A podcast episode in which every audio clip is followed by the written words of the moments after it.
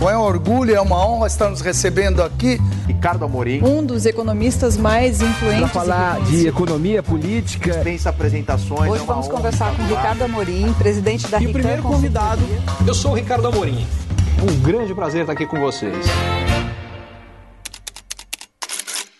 O desenrolar do caso das fraudes de mais de 20 bilhões de reais no balanço das lojas americanas vai ser extremamente importante para o futuro do mercado de capitais no Brasil, por muitas razões.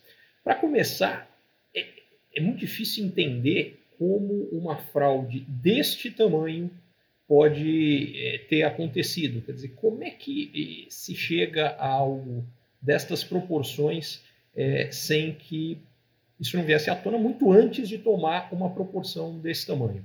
É o primeiro grande ponto de interrogação. O segundo é como é, o país, é, os reguladores, é, as instituições vão lidar com a situação concreta a partir de agora. A, a empresa entrou com um pedido de recuperação judicial, o que na prática significa que há uma proteção contra credores. Quem emprestou dinheiro para a americana e que, portanto, foi fraudado, não consegue recuperar esses ativos ou tem uma dificuldade muito maior porque é, se aceitou por parte da justiça esse pedido de recuperação judicial.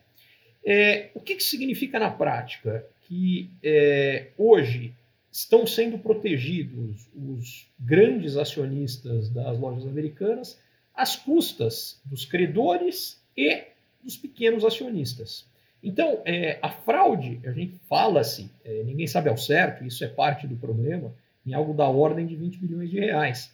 Agora, a empresa perdeu três, quatro vezes mais valor de mercado.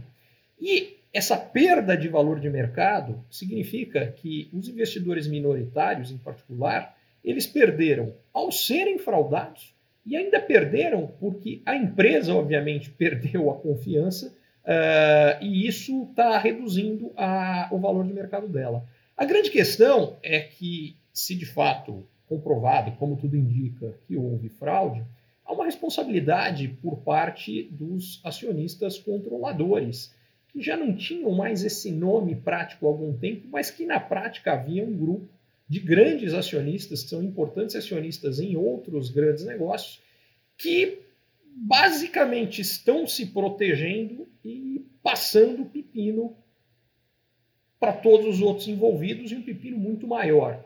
O que é, é particularmente relevante é que esses acionistas são uh, os maiores acionistas de outros enormes negócios brasileiros e, e resta ver como é, credores, por exemplo, vão lidar com essas empresas se de fato a situação avançar como, pelo menos, ela está se configurando até agora.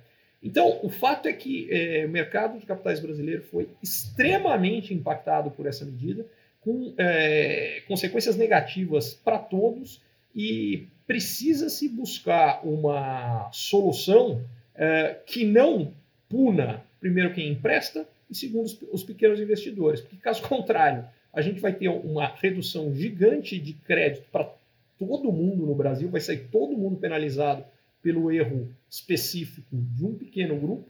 E segundo, é, que pequenos investidores não percam a confiança é, nos investimentos, uma vez que é, eles não podem ser fraudados e pagarem a conta de algo que definitivamente eles não têm responsabilidade absolutamente nenhuma. Então, é, vai ser muito importante a gente acompanhar como isso tudo avança.